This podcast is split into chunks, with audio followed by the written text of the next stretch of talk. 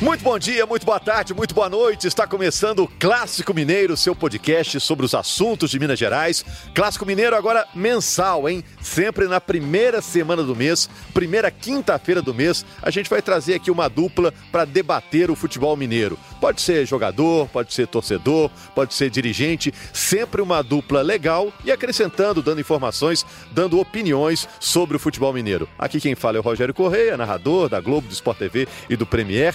Hoje eu estou acompanhado aqui de dois convidados e também da Laura Rezende, que é jornalista do Globoesporte.com e agora é produtora do podcast Clássico Mineiro. Estamos ficando chique, Laura. Tudo bem, Laura? Ei, Rogério, obrigada pela oportunidade. Uma honra estar aqui participando do podcast do Clássico Mineiro.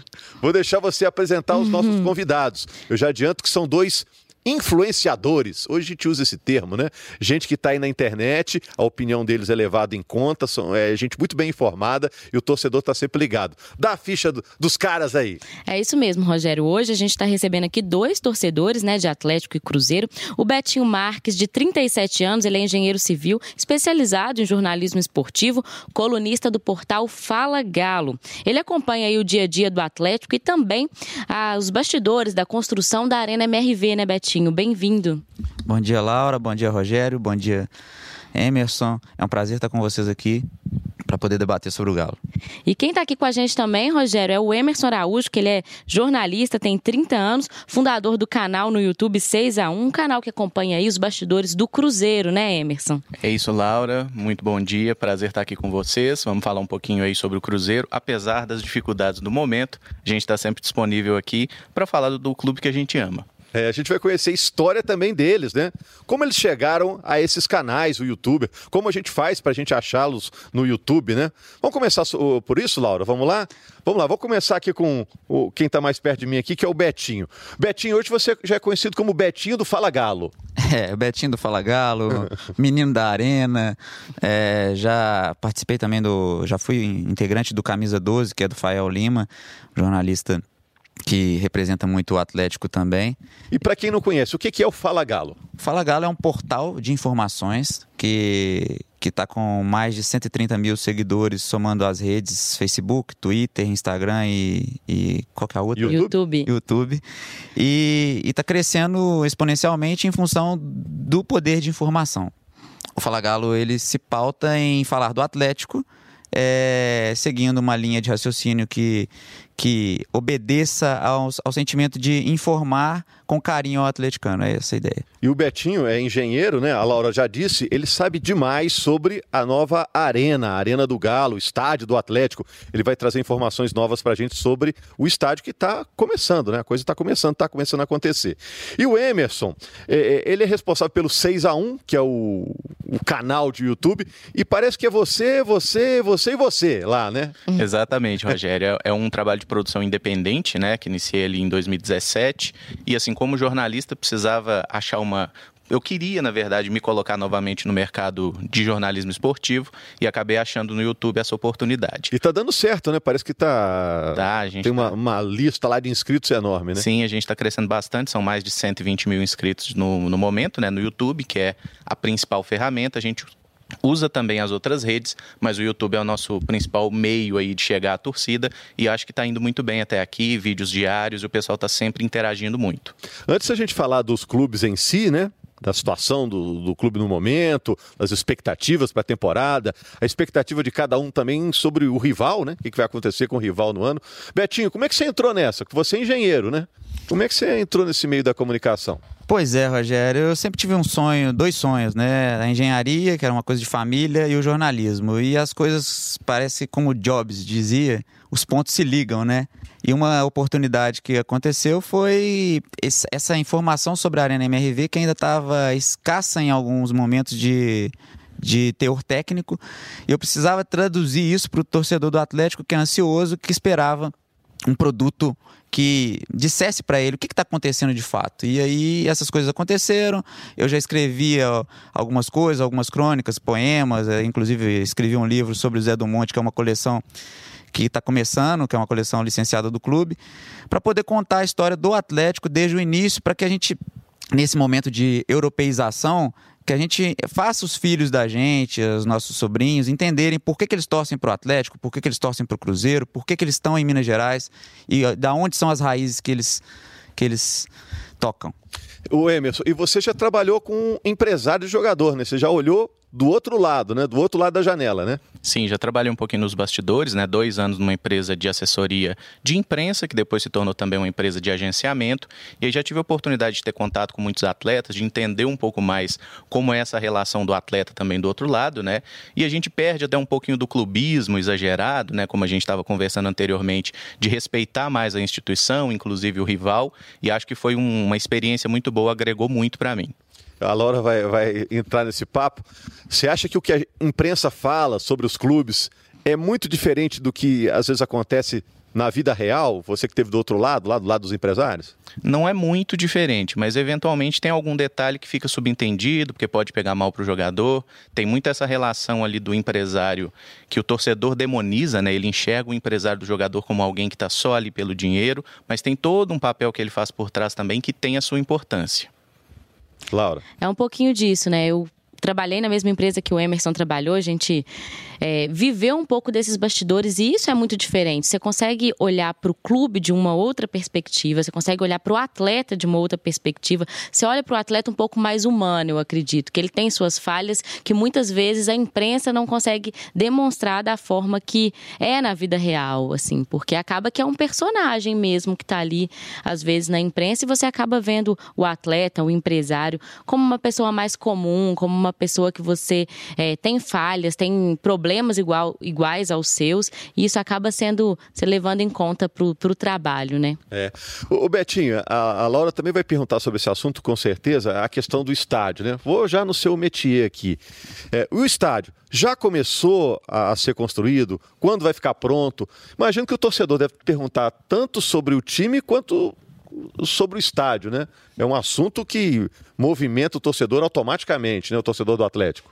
Pois é, Rogério. O, o, estádio obteve todas as licenças para começar a construção, é, só que alguns trâmites ainda burocráticos dependiam desse, desse, licenciamento, inclusive a transferência né, da venda do parcial do, do shopping dependia também da licença, estava tudo condicionado à licença de instalação, que é a licença que é, que é o alvará para poder liberar o início das obras.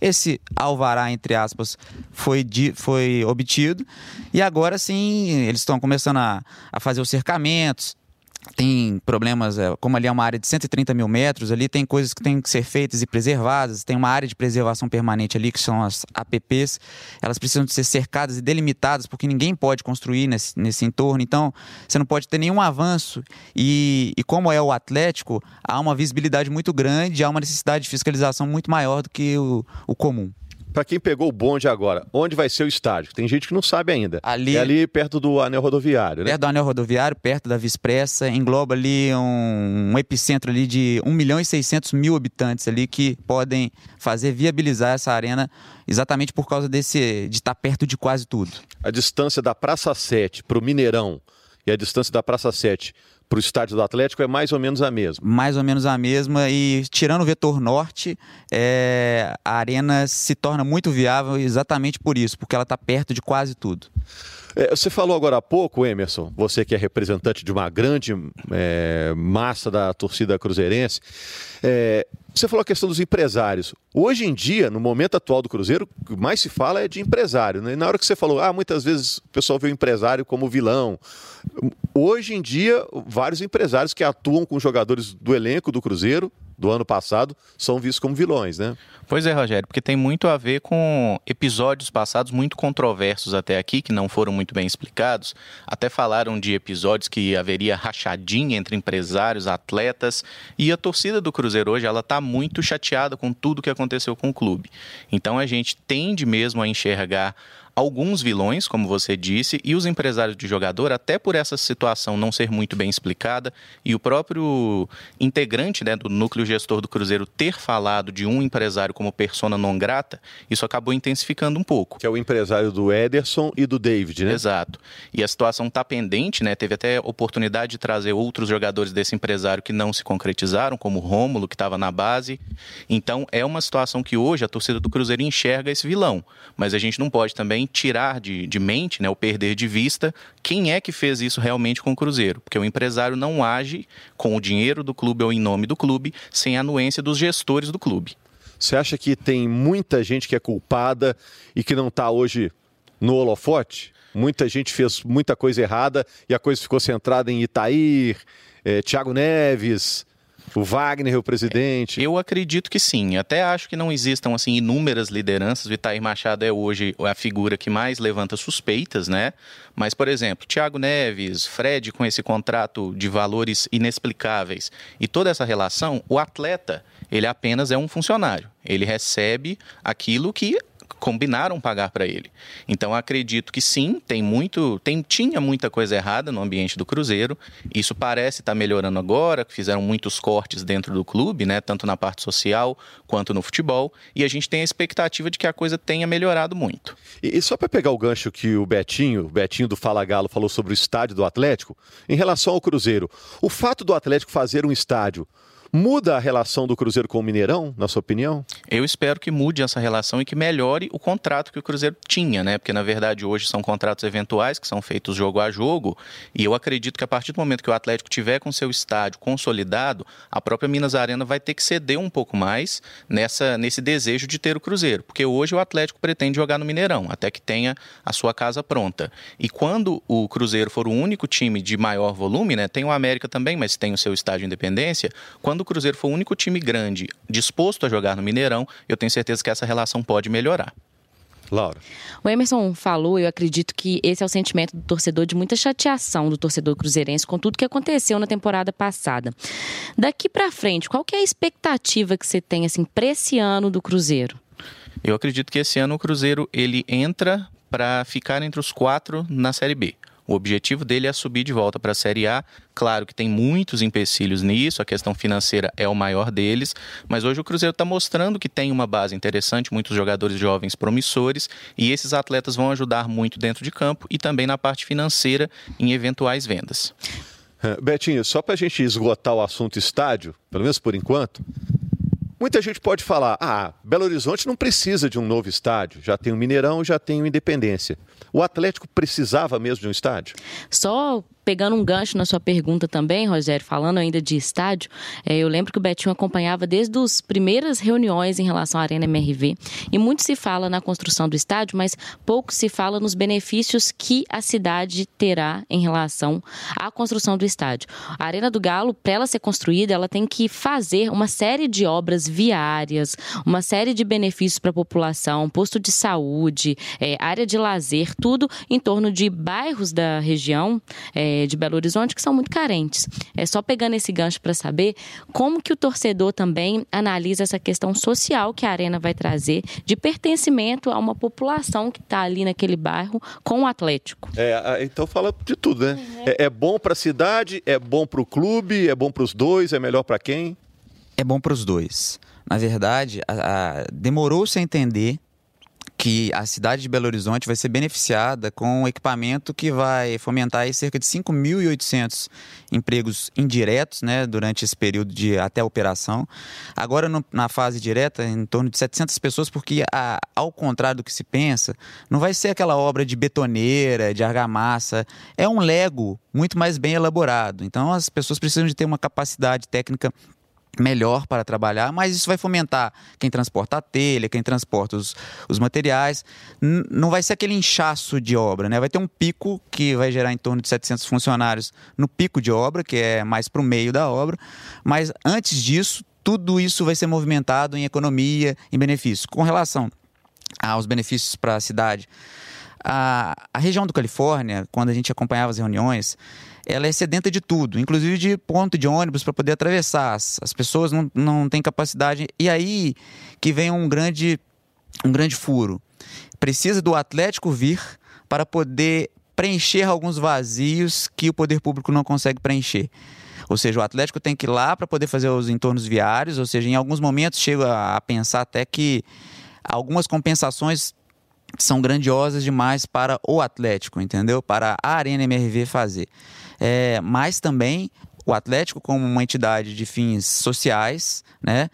Ele precisa de compensar a cidade, sim, pelo benefício do, do estádio que está surgindo. Agora, para fazer o estádio, o Atlético teve que abrir mão de metade do Diamond, né? o shopping que fica no bairro de Lourdes. É um shopping, para quem não está em Belo Horizonte, né? um shopping valorizado, numa região valorizada de Minas Gerais. Tem conselheiro que defende a venda da outra metade, porque o Atlético tem dívidas para pagar, como todo clube brasileiro tem dívidas, né?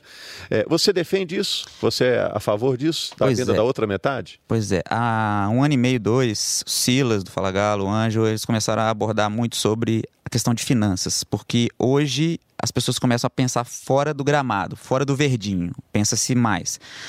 É, naquele início, sim. Agora, neste momento, é preciso de entender, de tornar para o torcedor o que está acontecendo agora com dor para o Cruzeirense. Mostrar para ele por que, que a gente tem que vender. É, o balanço do Atlético vai sair em abril, mas há, há conselheiros que já são a favor da, da venda do, da outra parte do Daimon, só que há quem é totalmente contra. Eu preciso estudar mais sobre isso, mas desde que tenha subsídios. Por enquanto, como eu não tenho é, todos os subsídios, como a gente sempre gosta de fazer, eu sou contra nesse momento da venda do, da outra parte. Pelo seguinte, pela seguinte questão: é, Lutz está no metro quadrado mais caro de Belo Horizonte. É, o Atlético em 2030 terá 49,9% da, da posse do Diamond, que hoje renderia em torno de 80 milhões por ano, que, segundo muita gente diz, é o que o Atlético paga de juros. Mas para a torcida comprar a ideia da outra venda da, dos outros 50%, é preciso que isso seja muito bem é, delineado e passado para a torcida, sem que precise de um momento de desespero como está vivendo o Cruzeiro agora, que está abrindo e está convocando todo mundo, porque não tem outra forma. Ou seja, o torcedor tem que abraçar pela dor. Você falou de 80 milhões, é justamente, vou falar com o Emerson Araújo, hoje, que é o Rogério, cruzeirense aqui. Ah. É só para só não deixar incompleto, hoje o Atlético recebe cerca de 10 milhões anuais, de 10 a 11 milhões, que é 15% do faturamento bruto do Shopping Diamond Mall. Então, os 80 milhões será a partir de 2030, porque foi alongado esse prazo também de venda do, do shopping. Para fechar a negociação entre eles, né? Sim. É, Emerson, 80 milhões é o orçamento do Cruzeiro para esse ano, né? É, eu estava vendo uma entrevista do Carlos Rocha, que agora é. Qual a função? Porque as, as, os cargos mudam, Eles né? Ele colocaram é ele como um interlocutor, interlocutor do, do núcleo transitório. Uhum. Né? É o responsável pelo futebol, né? Pelo futebol, é o homem forte do futebol, vamos Isso. dizer assim. Ele disse que a coisa está equalizada agora, né? Que estancou a sangria, foi a expressão Isso. que ele usou. O Cruzeiro tinha uma folha de pagamento de 15 milhões e agora passou para menos de 3. Você acha que o pior já passou em relação ao Cruzeiro, não? Acredito que sim, Rogério, se o Cruzeiro conseguir viabilizar o pagamento das dívidas na FIFA, porque essas são muito preocupantes, o clube se manifestou na semana passada, são 25 milhões de reais para quitar no primeiro semestre e 22 22 milhões no segundo semestre desse ano. Então, esse orçamento de 80 milhões, ele vai ter que aumentar seja com venda de jogadores, seja através de bilheteria, através de sócio torcedor, vai ter que melhorar esse número. E o Carlos passou esse dado, né, que a folha hoje ela está é, tá abaixo de 3 milhões, mas a gente não pode esquecer que tem jogadores que ainda não acertaram a rescisão. Casos de Rodriguinho, casos de Fred, de Dedé, do próprio goleiro Rafael, que foi até especulado aí no rival. São vários atletas que nesse momento eles não estão recebendo seus salários. Isso significa que eles podem entrar na justiça contra o clube e ser ainda mais um problema. Então essa folha de 3 milhões é apenas com o elenco que está hoje trabalhando com o Adilson Batista, né? São os jogadores jovens e esses cinco contratados aí, além dos poucos remanescentes da última temporada. Falando em elenco, Emerson, você, como você avalia o elenco para Série B, porque o Cruzeiro está bem né, nesse início de temporada, não perdeu ainda jogos do Campeonato Mineiro. A gente sabe que o nível do Campeonato Mineiro é um pouco abaixo dos restantes dos campeonatos que o Cruzeiro tem pela frente. Você ainda acredita que o Cruzeiro precisa de reforços? Quem que você acha que tem que chegar para o time conseguir ficar entre os quatro da Série B, como você disse, que é o principal objetivo do Cruzeiro nesse ano, que é voltar à elite do futebol? Então, Laura, eu acredito que nesse momento o Cruzeiro não deve, não deva fazer nenhuma contratação, mas ele deve fazer a observação. O próprio clube já falou que tem interesse em monitorar muito o Campeonato Paulista, que é o estadual mais forte hoje, e acredito que dali devem surgir mais uns dois ou três reforços para a Série B. A questão é que a gente tem que aproveitar esse período, né? O janeiro já foi, mas de fevereiro até abril, quando terminam os campeonatos estaduais, e nesse momento acertar um time competitivo, dar mais rodagem para esses jogadores jovens, porque a gente olha, por exemplo, o Maurício, que está sendo o grande destaque do Cruzeiro nesses três primeiros jogos, ele é um jogador que na temporada passada ele tinha muito mais dificuldade, até na questão física. E seis meses para um menino de 18 anos fazem muita diferença nesse desenvolvimento. Então acredito que esse momento é do Cruzeiro aproveitar mais a sua base, dar rodagem para os garotos, e aí certamente vão chegar mais alguns jogadores para a disputa da Série B. E quais as perguntas que mais chegam para você lá no canal, Emerson? O que, que o torcedor sempre pergunta? Nesse momento do Cruzeiro? É, o pessoal sempre pergunta muito a respeito das investigações né, de Ministério Público e Polícia Civil, que correm em segredo de justiça, a gente não tem muito acesso. Fato é que já houve reunião aí de representantes da torcida também com o desembargador, né, que é o responsável, e ele disse que essa investigação está correndo bem e devemos ter boas novidades em breve. Quando ele passa essa questão de boas novidades para a torcida do Cruzeiro, significa que os responsáveis já estão sendo apurados e provavelmente serão punidos. A gente não acredita muito na justiça do país no que diz respeito à restituição dos valores, né, que o clube acabou perdendo aí de forma que ninguém sabe muito bem qual foi, tem muito questionamento, mas isso hoje é o que mais costuma preocupar o torcedor do Cruzeiro, além das notícias de jogo, as informações do time, que sempre é aquilo que a gente está trabalhando no dia a dia. Betinho, e para você? O que, que o pessoal mais pergunta? Pessoal, agora pergunta. Fala Galo. Fala Galo está sendo muito perguntado sobre as contratações, porque a gente, inclusive sobre o Rafael que ele falou, é, foi o Fala Galo que deu assim em primeira mão, que estava sendo e a gente, muita gente achou que não, mas o Fala, o Fala Galo apurou e o Rafael é sim a, a, alvo de desejo do, do Atlético neste momento. Soteldo. Só, Soteldo o tempo todo. É Soteldo, todas as contratações nesse momento a gente não para de responder nem, nem um instante. Acho que nesse momento o, o torcedor do Atlético começa a entender um pouco de coerência do discurso da diretoria. O Atlético começa no terceiro ano a viver um pouco de coerência. Por quê? Começa a ter uma roda, é, digamos, uma roda gigante que, que gira de fato. Como assim? É, o Atlético busca jogadores novos, de, entre 21 a 26 anos, para poder fazer valorizar, colocar no mercado e depois buscar na prateleira. E qual que é essa prateleira? Essa prateleira são observadores, jogadores que estão na base, e isso conta muito com o apoio do Júnior Chavari, que é o diretor das categorias de base. Ou seja, o Atlético tem contratado muito para repor o sub-20, fazendo agora a equipe de transição no sub-23. Então, a base é como se fosse uma, uma fileira para repor. Então, é, percebe-se claramente que a ideia do clube esse ano é comercializar, por exemplo, destacar o Igor Rabelo, comercializar, fazer a mesma coisa se, com Casares e com jogadores mais novos para poder colocá-los no mercado e repor e fazer o clube tornar-se viável. E Betinho, falando em contratações, qual que é a avaliação do torcedor que chega para vocês com as contratações para essa temporada, né? Teve uma mudança grande para esse elenco dessa temporada, do Damel principalmente, técnico. Qual que é a avaliação que você faz nesse momento, nessas primeiras partidas do Atlético, sob o comando do Rafael Dudamel? O elenco, ainda para o torcedor, é um elenco ainda deficiente, né? principalmente no ponto de vista ofensivo um grande problema que se tinha, que era o problema defensivo, parece que começa a ser resolvido. Então começa a trazer de lá de trás né, e resolver. Volantes, o Atlético está tá bem servido.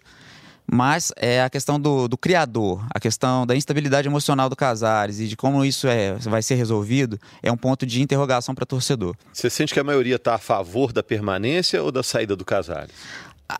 O torcedor do Atlético é totalmente passional e, vamos digamos, bipolar. Então, quando ele domina aquela bola no centro do campo com a perfeição, surge uma onomatopeia na, no estádio que fala, ó, oh, joga muito. Mas depois ele some e acontecem alguns episódios que atrapalham isso. Isso atrapalha também o planejamento do clube, né? Mas, de fato, é, ele é um dos três maiores assistentes. Então, do ponto de vista técnico, tudo deve ser feito para manter o jogador desde que ele também faça faça valer esse esforço. O Emerson, e do lado do Cruzeiro, pelo que você já viu do time até agora, início de temporada, lógico, né? Quais jogadores já estão consolidados nesse time, que estarão, por exemplo, na estreia do time na Série B? Olha, a sua Roger, opinião acredito assim que consolidado é uma palavra muito forte para o momento, né? Mas o Cruzeiro tem ali uma espinha dorsal mínima, que seria com o goleiro Fábio, os dois zagueiros, Kaká e Léo, o lateral direito Edilson, são jogadores mais experientes e rodados. Na lateral esquerda, a tendência é que o João Lucas também se firme, né? Um jogador que foi contratado a pedido do Adilson Batista. Até questiono um pouco, acho que o Rafael Santos deveria receber uma sequência por ser um jogador jovem, mas o João Lucas deve se firmar por ali. E as grandes incógnitas no Cruzeiro são no setor ofensivo, assim como no caso do Atlético. Mas o Cruzeiro tem ali, por exemplo, o Maurício, que hoje é um jogador considerado o principal talento do clube. Se não for vendido né, até o meio do ano, deve ser com certeza um dos principais jogadores do Cruzeiro na Série B. O comando de ataque ainda é uma dúvida, né? Com o Robertson, que chegou recentemente sobre muita desconfiança, mas fez uma estreia muito boa. Tem o Jonathan Robert, que veio do Grêmio, que parece ser um jogador interessante. E tem até um atleta que está para se recuperar de lesão, que é o Robinho, que deve voltar apenas em março. Mas é um jogador que tecnicamente pode ajudar muito. Se ele é para liderança, né? Exato, um jogador experiente, muito técnico, né? E se ele conseguia prevalecer seu futebol, sua visão de jogo na Série A, na Série B, acredito que ele vai conseguir ainda mais. E tá certo que ele fica mesmo? Ou tem chance de sair também? Não está definido, né? Porque o jogo, a tendência, inclusive, é que se o Robinho tivesse bem fisicamente, ele já teria ido embora. Tinha até uma sondagem do Internacional no final do ano passado, ele acabou se lesionando ali, faltando dois jogos para acabar a temporada. Então, por isso ele ainda está no Cruzeiro. Eu acredito até mais que assim que o Robinho tiver recuperado, fizer alguns jogos, ele vai tomar um caminho parecido com o do Rodriguinho. Ele vai acabar deixando o elenco do Cruzeiro. Mas parece, né, a informação de que ele aceitou a, a readequação salarial nesse momento e se for possível ele ficar, é um jogador que tecnicamente pode ajudar, mas depende da vontade dele. Eu imagino que você leia bastante os comentários que estão lá no seu canal, no YouTube. Sim. E você acabou criando um sentimento geral sobre a situação das saídas e chegadas da equipe do Cruzeiro, ou permanências, né? É, quem você acha que o torcedor do Cruzeiro é, considera que foi mais. É, é, sentir, quem que. A, cuja saída doeu mais no coração do torcedor do Cruzeiro e qual a permanência que foi mais exaltada? Certamente as, as, saídas mais que mais incomodaram foram dos jogadores que entraram na justiça. Não todos eles, mas o Ederson, que era um jogador tratado como hoje é visto o Maurício, né, como a principal joia do clube, e também houve muito questionamento a respeito do Rafael, que era um jogador que até então se tinha informação que era muito comprometido com o clube, 15 anos de Cruzeiro, 10 anos na reserva do Fábio, e teve até a oportunidade dele se transferir para outro clube, na ocasião era o Grêmio, né? A negociação não andou, e aí vem essa especulação de que o Rafael pediu para sair, até aí ninguém se incomodou, mas quando veio o papo dele ir para o maior rival, isso sim pegou muito para a torcida. E entre os jogadores que permaneceram, o Edilson é um jogador que causou muita insatisfação por tudo que aconteceu na temporada passada, até o episódio episódio da demissão do Rogério Ceni e o Fábio certamente foi o mais comemorado, né? Fábio e Léo hoje eles foram alçados ainda mais numa condição de ídolo que eles já tinham. A saída do Henrique, até então capitão do time, que declarava amor ao Cruzeiro, é, não foi sentida tanto assim pela torcida?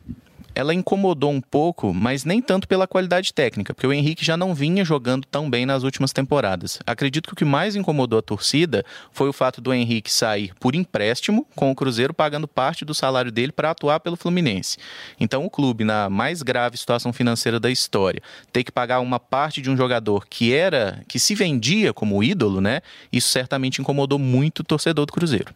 Betinho, falando do Atlético, é, a gente está vendo esse, essa saída, entrada, toda hora a coisa se movimenta no Cruzeiro.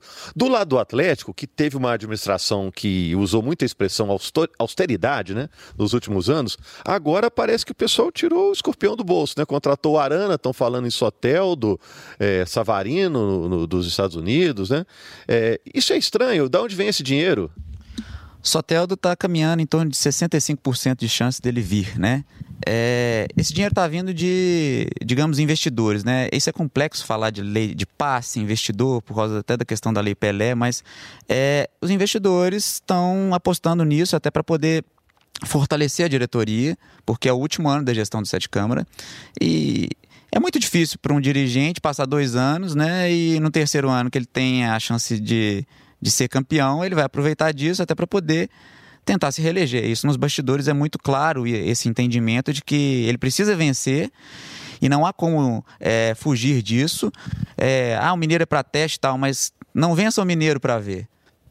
Então o Atlético tem sim uma, uma, uma pressão maior para que vença o Mineiro, porque o Sete Câmara não venceu nenhum campeonato profissional. Falando é, em Mineiro, a, a questão do, do momento do Cruzeiro, rival do Atlético, tá na Série B, tá num momento difícil, isso gera um peso maior para o Atlético, uma obrigação maior para o Atlético de ter que vencer o Mineiro?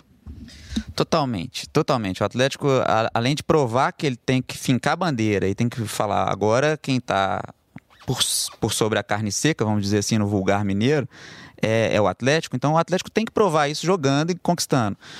O elenco, como a gente mencionou aqui, está se estruturando.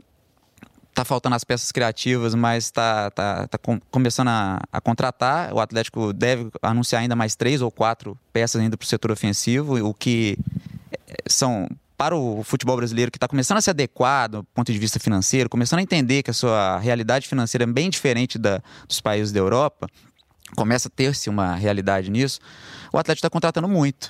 E aí, muita gente está assustada mesmo, como o Rogério perguntou.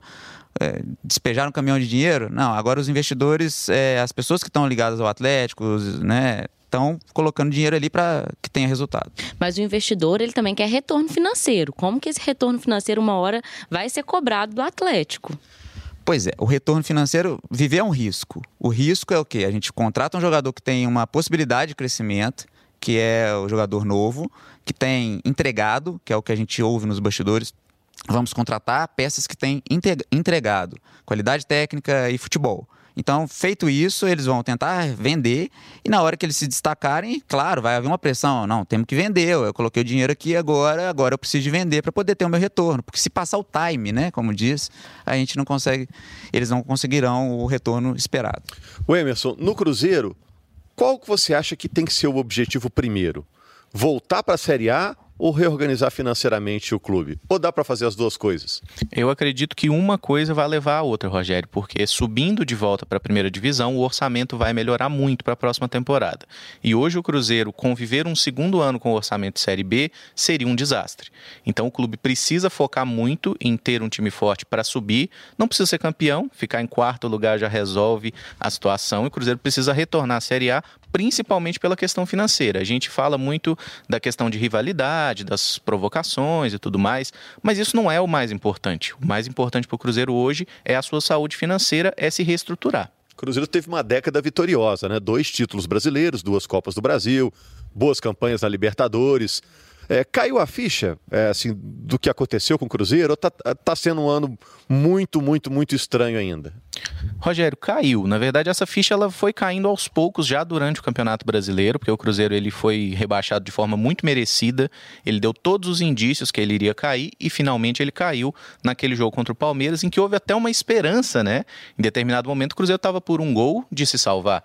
E aí o Cruzeiro não tinha a menor condição de fazer um gol. O time era realmente muito fraco, estava em frangalhos, o um ambiente horroroso no elenco e o rebaixamento ele foi justo. Então acredito que assim o pior já passou no que diz respeito a muita coisa, mas o Cruzeiro tem aí um, um longo caminho pela frente, né? Mas tem que focar muito em subir de volta para a Série A. Adilson Batista, qual o conceito que ele tem junto aos torcedores lá do seu canal no YouTube? O Adilson ele é um técnico que foi muito questionado a permanência dele para essa temporada, porque muita gente queria técnicos que têm feito trabalhos melhores. E o último grande trabalho do Adilson foi no Cruzeiro terminado em 2010.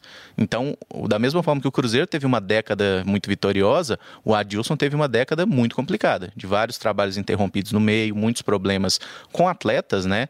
Ele mesmo diz que aprendeu muito, que trabalhou, que estudou, e hoje o Adilson ele tem uma oportunidade, assim como o Cruzeiro. O Cruzeiro precisa se reconstruir e ele precisa relançar a sua carreira para voltar a ser um técnico de topo. Ele tem uma identificação muito grande com o clube, com a torcida, com funcionários também, parece que todo mundo gosta muito dele dele, mas é aquela coisa, ele vai ter que ganhar jogos. E isso ele não conseguiu fazer nos últimos clubes. E no Atlético, Betinho, você acha que a torcida encara o Dudamel como uma aposta?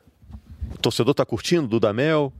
Ou está desconfiado como todos os mineiros? Torcida encara como aposta. Mineiro já é desconfiado mesmo. Sempre. Torcida encara como aposta, acredita e no momento gostou pelo menos do perfil. O Atlético estava. As contratações de técnicos anteriores do Atlético tinham um perfil muito similar.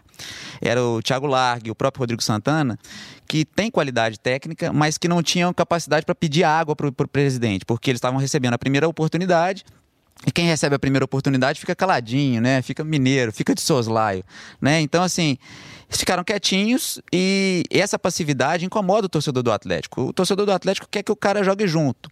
E isso é um pouco diferente de ser o cara que fica dando bravata no, no gramado, gritando. Não, não é isso. O, Atlético, o atleticano entendeu que precisa de qualidade, mas que precisa de alguém que lute por cada, por cada lateral, por cada cada ocasião que ocorre no jogo e que o torcedor se sente despre desprestigiado de alguma forma.